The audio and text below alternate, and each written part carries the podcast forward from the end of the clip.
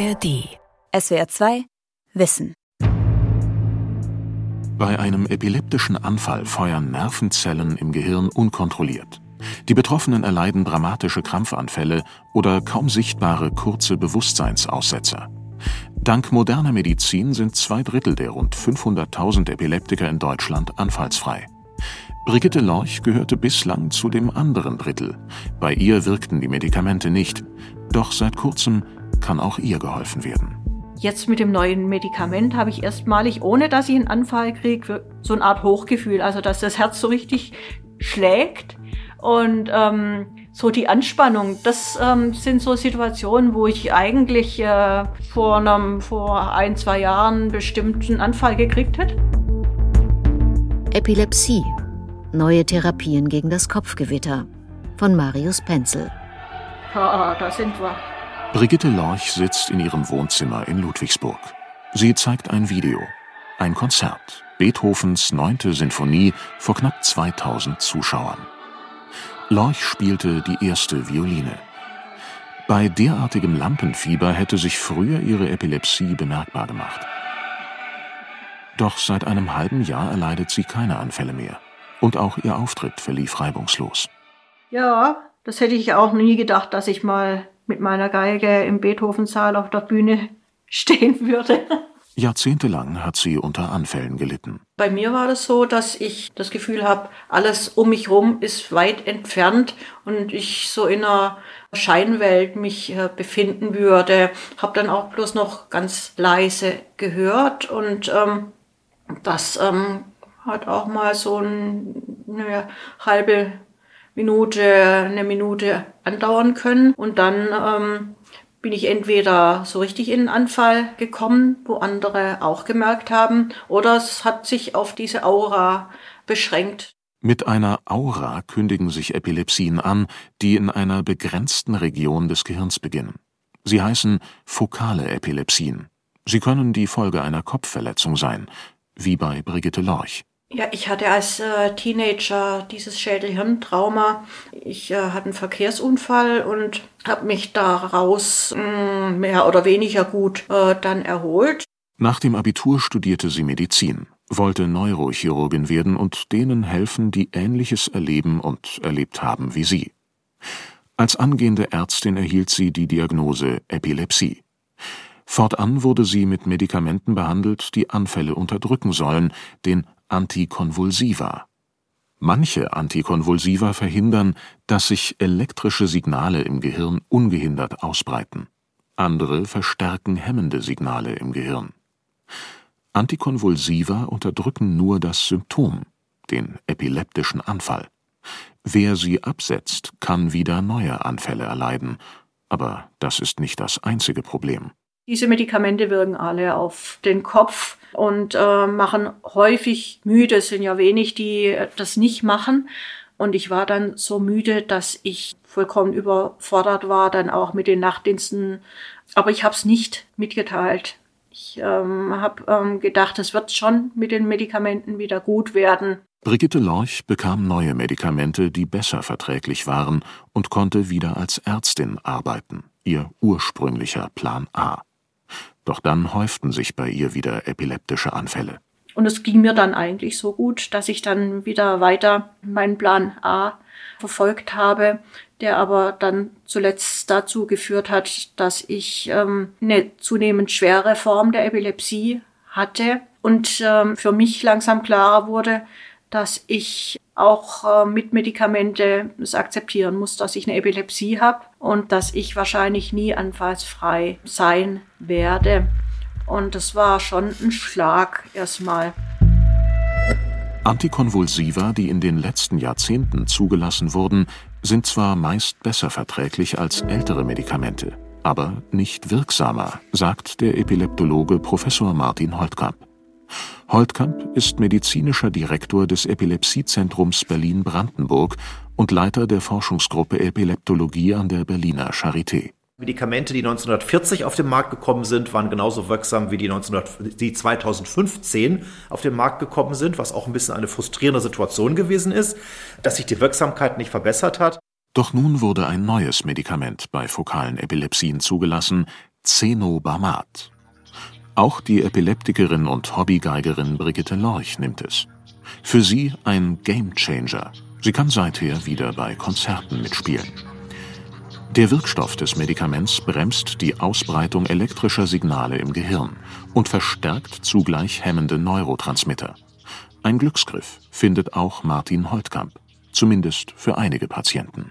Und wir haben jetzt so seit zwei Jahren ein neues Medikament erhältlich. Und das Medikament hat nach Studienlage und auch nach unseren persönlichen Eindrücken doch dazu geführt, dass viele von den schwer behandelbaren Patienten dann plötzlich anfallsfrei werden, deutlich weniger Anfälle haben.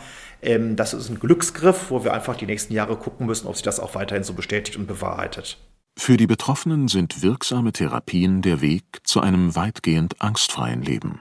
Das Unangenehme der Erkrankung Epilepsie ist, dass das Symptom, der epileptische Anfall, unvorhersehbar auftritt. Das heißt, nach Tagen, nach Wochen, nach Monaten der Anfallsfreiheit kann das Symptom plötzlich wieder auftreten, das Unvorhersehbare.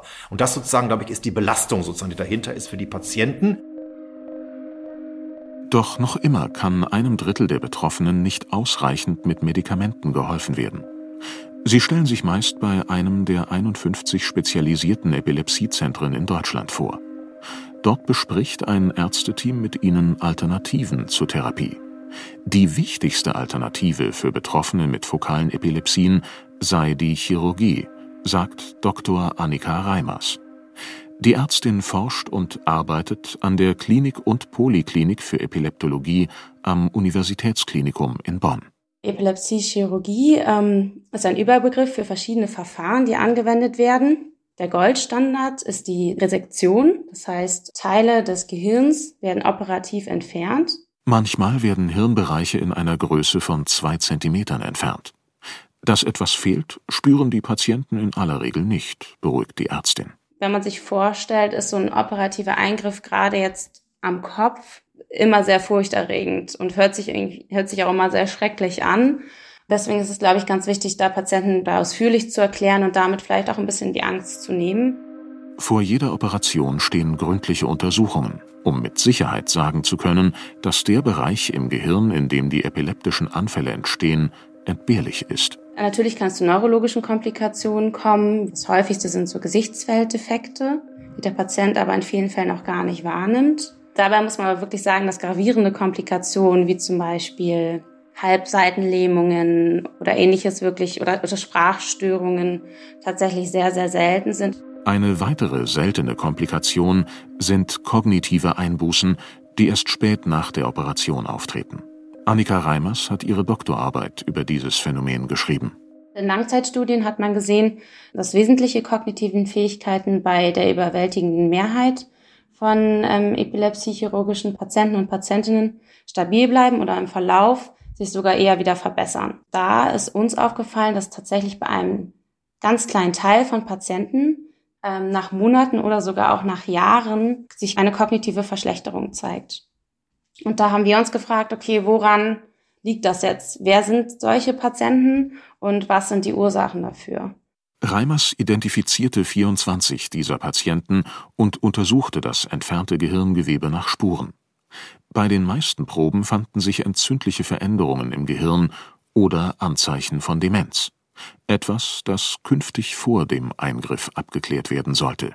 Diese Ergebnisse zeigen natürlich erstmal, wie wichtig ist eine präoperative Diagnostik und dass in Zukunft noch intensiviertere und noch umfassendere Diagnostik äh, wichtig ist, um halt genau solche Patienten, also diese seltene Subgruppe von Patienten vorab identifizieren oder kennen zu können und dann gegebenenfalls halt alternativen Therapiestrategien zuführen zu können. Eine immer besser werdende Diagnostik macht die Epilepsiechirurgie sicherer.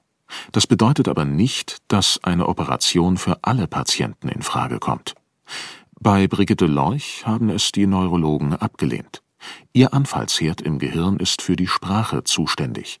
Die Risiken einer Operation wären zu hoch. Da hat sich einfach gezeigt, dass man da in diesem Bereich einfach die Operation nicht durchführen kann, dass man den Herd entfernen könnte, dadurch die Epilepsie vielleicht sogar heilen könnte, ähm, sondern dass ähm, das Risiko, wenn man dort operiert, so groß wäre, dass sowohl vom Gedächtnis als auch vom Sprachbereich ähm, so viel Ausfälle auftreten würde, dass ich nicht mehr lesen könnte, dass ich nicht mehr sprechen könnte, dass ich vielleicht auch Sprachverständnisstörungen davon bekommen könnte, dass das äh, sich eigentlich ausgeschlossen hat. Jeder kann an einer Epilepsie erkranken. Die höchste Wahrscheinlichkeit haben jüngere Kinder und ältere Menschen über 70 Jahren. Bei jüngeren Patienten ist die Ursache oft angeboren und genetisch bedingt, sagt Professor Martin Holtkamp, der Direktor des Epilepsiezentrums Berlin-Brandenburg. Im höheren Alter sind es meist andere Faktoren. Das sind oft Durchblutungsstörungen, also keine Schlaganfälle. Es können aber auch Hirntumoren sein. Es können aber auch ein Schädel-Hirntrauma sein nach einem Unfall, den man hatte, einem Verkehrsunfall oder einem Sturz. Es können aber auch entzündliche Prozesse sein, wie wenn jemand eine Gehirnhautentzündung hatte zum Beispiel. All dies sind Veränderungen im oder am Gehirn, die dazu führen, dass dieses feine Gewebe ja verändert wird, gereizt wird, sodass dann als Reaktion spontane epileptische Anfälle auftreten können. Bei Epileptikern sind bestimmte Nervenzellen im Gehirn zu leicht erregbar oder das Gleichgewicht zwischen hemmenden und erregenden Nervenbahnen ist gestört. Bei einem Anfall entladen sich Nervenzellen unkontrolliert, vorstellbar wie die Blitze eines Gewitters.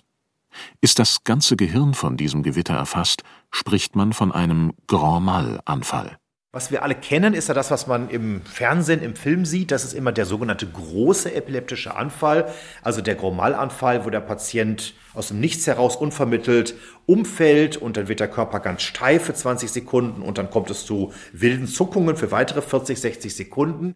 Aber nicht alle epileptischen Anfälle äußern sich derart offensichtlich. Wir haben ja sehr viele diskrete Anfälle, beispielsweise, dass jemand irgendwie sitzt beim Mittagessen seinem Partner, Partnerin gegenüber und plötzlich hält dann der Mensch inne und isst nicht weiter und verharrt so ein bisschen. Und wenn man richtig hinguckt, sieht man vielleicht, dass ganz leichte, schmatzende, kauende, nestelnde Bewegungen auftreten. Und das wird gerade bei älteren Menschen oft gar nicht als pathologisch wahrgenommen, sondern einfach als, ja, der ist jetzt mal mit 85 Jahren so. Und dann dauert es oft recht lange, bis dann die richtige Diagnose gestellt wird, sich dabei auch um epileptische Anfälle handelt. Liegt das Risiko einer Patientin oder eines Patienten bei über 60 Prozent, einen neuen Anfall zu erleiden, spricht man von einer Epilepsie. Hier etwas so ockergelb gemalt ist, das ist unser Museum. Oder diese drei Museen, die eigentlich drin sind, sehen ganz oben Epilepsiemuseum, man sieht durch die Sonne jetzt schlecht. Äh, das hängt ganz oben nicht, weil es das Beste von den dreien ist, sondern weil es im obersten Stock tatsächlich beheimatet ist. Hans-Jörg Schneble steht vor einem Gebäude und zeigt auf ein Banner, das am obersten Stockwerk angebracht ist. Der Mediziner war bis zu seinem Ruhestand Chefarzt des Epilepsiezentrums in Cork, einem kleinen Ort bei Kehl, unweit der französischen Grenze. Hier in Cork hat er 1998 das weltweit einzige Epilepsie-Museum eröffnet. Führungen übernimmt er selbst. Warum ein Epilepsiemuseum? Der eine Grund ist der, der in die Vergangenheit schaut. Wie war das früher mit Epilepsie? Wie hat man die Krankheit früher behandelt? Wie hat man sie erkennen können? Wie hat man sie diagnostiziert? Wie waren die Behandlungschancen überhaupt? Gab es etwas gegen die Epilepsie? Aber auch, wie war das soziale Image der Epilepsiekranken früher? Wie war ihre Rolle in der Gesellschaft? Und wie sind sie sozial eingegliedert oder eben nicht eingegliedert gewesen in früherer Zeit? Hans-Jörg Schneble geht zur Ahnengalerie des Museums. An einer Wand im Dachgeschoss hängen 100 Porträts von Berühmtheiten, die an einer Epilepsie litten oder leiden. Darunter Nationalheldinnen wie Jeanne d'Arc und Schriftsteller wie Fjodor Dostojewski. Dostojewski muss in seinem Leben mehrere hundert epileptische Anfälle gehabt haben, große epileptische Anfälle. Und er war ja bis zu seinem Lebensende hochintelligenter und aktiver und äh, beweglicher Geist. Er ist ja ähm, gestorben 1881, also 60 Jahre alt, und er war im Vollbesitz seiner geistigen Kräfte, trotz dieser vielen Anfälle. Eben auch ein wichtiger Hinweis darauf, Epilepsie hat mit Charakter und mit Intelligenz und so nichts zu tun. Hier hängen auch Porträts der deutschen Popsängerin Zoe Wies, des brasilianischen Fußballers Ronaldo und des politischen Aktivisten Rudi Dutschke. Studentenführer, 68er Jahre, hochintelligenter Mann. Auf ihn wurde ein Attentat ausgeübt. Er hat das Attentat überlebt, hatte eine schwere Kopfverletzung und hat seither epileptische Anfälle. Es war also eine traumatisch bedingte Epilepsie. Das Tragische, er ist im epileptischen Anfall in der Badewanne ertrunken. Da sieht man wieder die Gefahr, denen Epilepsiekranke ausgesetzt sind, durch die Situation, in der sie ihren Anfall erleiden. In diesem Fall im Wasser. Und das war leider für ihn das Todesurteil. Im Lauf der Geschichte haben Mediziner und Ärztinnen nach Heilmitteln gegen die Epilepsie gesucht. Zur Behandlung setzten sie etwa Pflanzen ein. Weil die Epilepsie so gefürchtet war, gab es kaum eine Pflanze, die nicht probiert wurde, als Mittel einzusetzen. Also wenn eine Pflanze nicht unmittelbar nach ihrem Genuss zum Tode führte, dann hat man sie gegen die Epilepsie eingesetzt. Und man hat keine Pflanze gefunden, die geholfen hat. Erst Mitte des 19. Jahrhunderts konnte die Krankheit behandelt werden. Jetzt wurde der erste Patient operiert und das erste wirksame Medikament gefunden. Die Chirurgie wurde seitdem immer sicherer, neue Medikamente wurden entwickelt sind wir am Ende, was die Behandlung anbelangt. Das sind wir natürlich nicht, sondern die Forschung geht weiter und auch dieses Museum soll, wenn auch nicht schwerpunktsmäßig, aber doch an manchen Stellen darauf hinweisen, gibt es auch noch Chancen für die Menschen, die Epilepsie haben und noch nicht befreit sind von ihren Anfällen. Das ist ja unser Ziel. Gibt es die für in der Zukunft vielleicht noch weitere Chancen? Die jüngere Forschung bezieht sich auf eine wichtige Entdeckung des 20. Jahrhunderts. Strom kann Epilepsien lindern. Im Grunde hat es angefangen mit der sogenannten Vagusstimulation. Der Vagus ist der zehnte Gehirnnerv, der rechts und links im Hals nach unten läuft. Und man hat herausgefunden, wenn man diesen Vagus in bestimmten Intervallen mit bestimmten Stromstärken reizt, dass dann die Anfallsbereitschaft sinkt. Sie hat sich zwar nie vollkommen durchsetzen können, weil eine völlige Anfallsfreiheit meist nicht möglich war, aber für manche doch eine Besserung. Dieses Wissen wird seither stetig weiterentwickelt etwa für die Neurostimulation, bekannt als Hirnschrittmacher. Daran forscht Dr. Elisabeth Kaufmann. Sie ist Neurologin am Klinikum der Ludwig-Maximilians-Universität München. Die Fortschritte auf dem Gebiet der Neurostimulation zählen zu den wichtigsten aktuellen Durchbrüchen in der Epilepsietherapie, sagt sie. Es hat sich vor allem im Bereich der Stimulationsverfahren äh, im Wesentlichen was getan, also wo neue Stimulationsverfahren hinzugekommen sind und auch äh, die Erkenntnis über die Auswahl der Patienten und die Anwendung der Stimulation und deren Effekte vor allem zugenommen hatte. Die Verfahren der Neurostimulation kommen in Frage, wenn Medikamente nicht ausreichend wirken und auch eine Epilepsiechirurgie nicht durchgeführt werden kann oder die Patientinnen und Patienten sie nicht wünschen. Oft setzen dann Chirurgen operativ eine Elektrode ein, die bestimmte Hirnregionen regelmäßig mit Strom anregt. Bei einem neueren Verfahren wird die Elektrode auf den Schädelknochen angebracht, ohne aufwendige Operation. Letztlich äh, stimulieren die meisten Verfahren einen gewissen Zeitanteil und dann ist wieder Pause. Also die stimulieren zyklisch. Das stimuliert Pause, stimuliert Pause, stimuliert Pause. Das führt einerseits dazu, dass das Gehirn ständig angeregt wird, die Botenstoffe anders freigesetzt werden etc., was mittel- und langfristig zu einem Umbauprozess des Gehirnes führt. Wir sprechen da auch von Neuromodulation. Drei Verfahren sind in Deutschland zugelassen. Weitere folgen in den nächsten Jahren. Sie lindern zwar die Symptome, aber Anfallsfreiheit dürfe man von der Neurostimulation nicht erwarten, dämpft die Münchner Expertin allzu große Hoffnungen. Man möchte erreichen, dass im positiven Sinne ein Umbauprozess stattfindet und damit ähm, die Hemmung im Gehirn auch wieder besser wird und mittel- und langfristig weniger Anfälle auftreten und weniger heftige Anfälle auftreten. Die Technologie hat noch ganz anderes Potenzial, erläutert Elisabeth Kaufmann. Untersuchungen hätten gezeigt, dass ein elektrischer Impuls zum richtigen Zeitpunkt Anfälle unterbrechen oder verkürzen könnte. Das gelingt aber mehr im Zufallsprinzip, muss man sagen, weil natürlich die Stimulation manchmal da ist und dann wieder Pause ist. Patienten, die so eine Aura verspüren, also so ein Vorgefühl haben und merken, ach, jetzt kommt mein Anfall, die haben auch die Möglichkeit, mit so einem kleinen Handgerät selber zu sagen, der Stimulator soll jetzt im Moment gleich stimulieren und dann stimuliert er sofort nochmal. Einige neue Verfahren könnten bald in Deutschland zugelassen werden, die dieses Prinzip automatisieren sollen. Sogenannte Closed-Loop-Systeme. Das ist ein System, das gleichzeitig immer die Hirnströme aufzeichnet, das EEG aufzeichnet, das analysiert und so programmiert ist, dass es erkennen kann, wann es sich um ein Anfallsmuster, also einen epileptischen Anfall bei diesem Patienten handelt und selber reagieren kann und in diesem Moment gleich stimuliert. Also nur noch bei Bedarf in dem geeigneten Moment dann letztlich stimuliert. Elisabeth Kaufmann geht davon aus, dass solche Programme bald mit KI arbeiten werden, um Anfälle besser erkennen und gezielt unterbrechen zu können. Die bisher entwickelten Verfahren arbeiten mit gewöhnlichen Algorithmen. Das funktioniert aktuell gut, aber letztlich ist eine hohe Rate dabei, dass etwas falsch erkannt wird und es trotzdem stimuliert. Aber wie wir von den anderen Verfahren wissen, trägt das letztlich auch zum Effekt bei. Also das ist keine Stimulation, die schadet, sondern ebenfalls zum Effekt beiträgt. Aber diese Closed-Loop-Systeme sind etwas, was wir in der Zukunft auch immer mehr sehen werden. Also intelligentere Systeme. Neben der Neurostimulation arbeiten Wissenschaftlerinnen und Wissenschaftler auch an Gentherapien.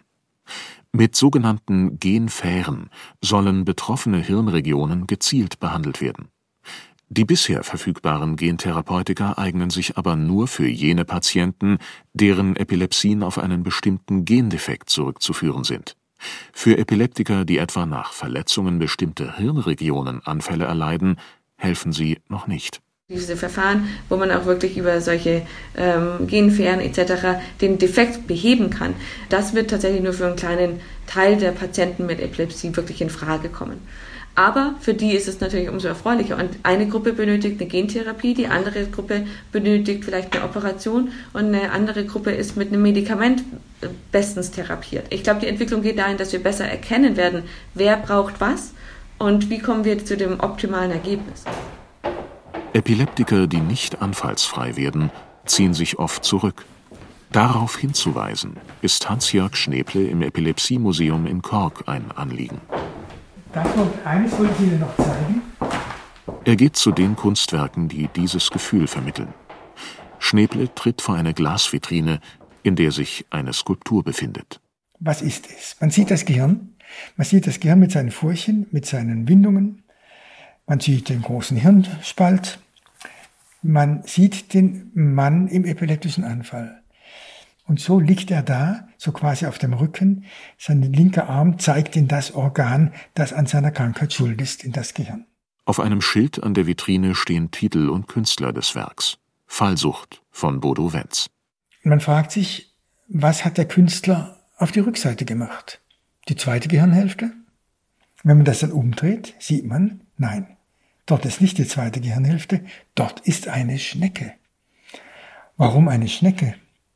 Damit möchte der Künstler den sozialen Bereich dieser Krankheit darstellen.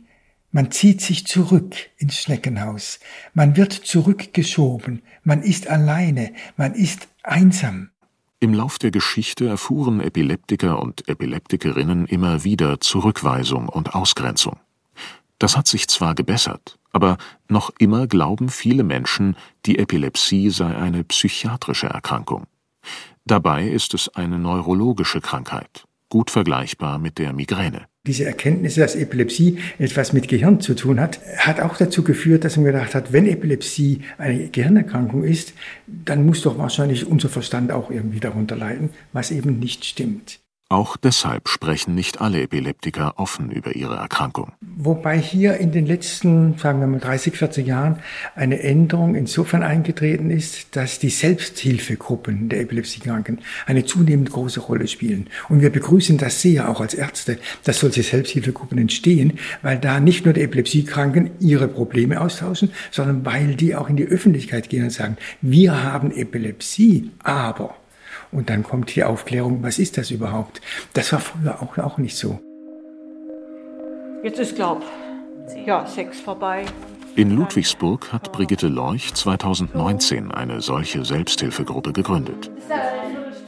Im Erdgeschoss eines beigen Arkadenhauses mit Fensterläden aus Holz, das auch in der Toskana stehen könnte. Von innen eröffnen die großen hellen Fenster den Blick auf die Säulen und Barockfassaden des Marktplatzes. Heute sind acht Teilnehmerinnen und Teilnehmer gekommen. Der Reihe nach erzählen sie, was sie in den letzten 14 Tagen erlebt haben. Lorch erzählt von ihrem Konzert. Ich bin ja in einem Orchester und da war jetzt ähm, Probenwochenende und die Aufführung, da haben wir Beethovens Neunte gespielt und du warst ja auch live dabei. Das hat mich natürlich ganz besonders ähm, gefreut. Also, also im Publikum. Einige Teilnehmerinnen hatten schon länger keinen epileptischen Anfall mehr. Sie sprechen gut auf ihre Medikamente an. Bei anderen treten noch immer Anfälle auf. Ich hatte erst äh, kürzlich mal wieder einen Chromal. Seit Februar hatte ich jetzt äh, keinen mehr und vor ein paar Tagen ist mir wieder einer passiert. Das war wieder äh, typischerweise äh, spät abends gegen 10 ich wollte eigentlich auch äh, ins Bett gehen, bin dann auch äh, so ins Bett gefallen und währenddessen äh, hatte ich den Anfall, äh, bevor ich meine Tabletten halt nehmen konnte. Ja. Warst, du, warst du allein da an dem? Naja, mein Mann hat leider schon auf dem Sofa geschlafen. Die Epilepsie, das Gewitter im Kopf, kann den Lebensalltag der Betroffenen einengen. Doch das lassen heute immer weniger Patienten zu. Also ich lasse mir zum Beispiel es nicht nehmen, Rennrad zu fahren oder klettern zu gehen. Es ist immer mit einem Risiko verbunden, natürlich, es kann immer ein Anfall passieren, aber das Leben sollte ja noch lebenswert bleiben.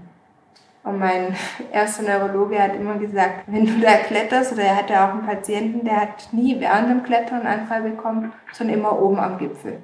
Und dann denke ich mir, ja, bei schöner Aussicht kann man dann auch einen Anfall kriegen und hinterher bin ich ja wieder normal, dann kann ich mich ja wieder abseilen.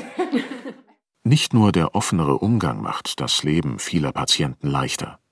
Auch verschaffen neue Therapien immer mehr Epileptikern ein anfallsfreies Leben. Der Traum, immer anfallsfrei zu sein, eröffnet für Patientinnen wie Brigitte Lorch ein Leben, das berechenbarer wird. Es reicht eigentlich auch schon das Gefühl, das machen zu können und ähm, nicht irgendwelche Anfälle vielleicht gehabt zu haben, die man gar nicht mitgekriegt hat. Das kann ja, befürchte ich, dass ähm, das äh, öfters mal der Fall war und ähm, ich ähm, dann deswegen zumindest gemeint habe, die gucken einen jetzt ein bisschen anders an als äh, oder man sei nicht äh, akzeptiert in der Form, weil man diese Epilepsie hat. Das kann alles ganz anders sein, aber man ist einfach so fixiert auf diese Erkrankung, ähm, dass das Leben an einem vorbeigehen kann. SWR 2 Wissen. Epilepsie. Therapien gegen das Kopfgewitter von Marius Penzel. Sprecher Helge Sido. Redaktion Sonja Striegel. Regie Günter Maurer. Wie wir ticken. Wie wir ticken. Wie wir ticken. Euer Psychologie-Podcast. Große Gefühle und kleine Abenteuer, Liebe und die Kunst, sich zu streiten. Wie kann Versöhnung gelingen? Was macht Frauenfreundschaften aus? Was hilft gegen das ewige Aufschieben? Solche Fragen beantwortet der neue Psychologie-Podcast der beiden Podcast-Champions Radio Wissen und SWR2 Wissen. Lebensnah und wissenschaftlich fundiert nimmt euch unser Podcast Wie wir ticken mit in die Welt der Psychologie. Wir fragen, wie Gefühle, Gedanken und Verhaltensweisen entstehen und warum. Wir reden über Sehnsüchte und Süchte, wir klären auf über psychische Erkrankungen, gehen zurück in die Kindheit und wir sagen, wie ihr euch und andere besser verstehen könnt. Wie wir ticken, euer Psychologie-Podcast von Radiowissen und SWR2 Wissen. Alle Folgen findet ihr in der ARD Audiothek. SWR 2 Wissen. Manuskripte und weiterführende Informationen zu unserem Podcast und den einzelnen Folgen gibt es unter swr2wissen.de.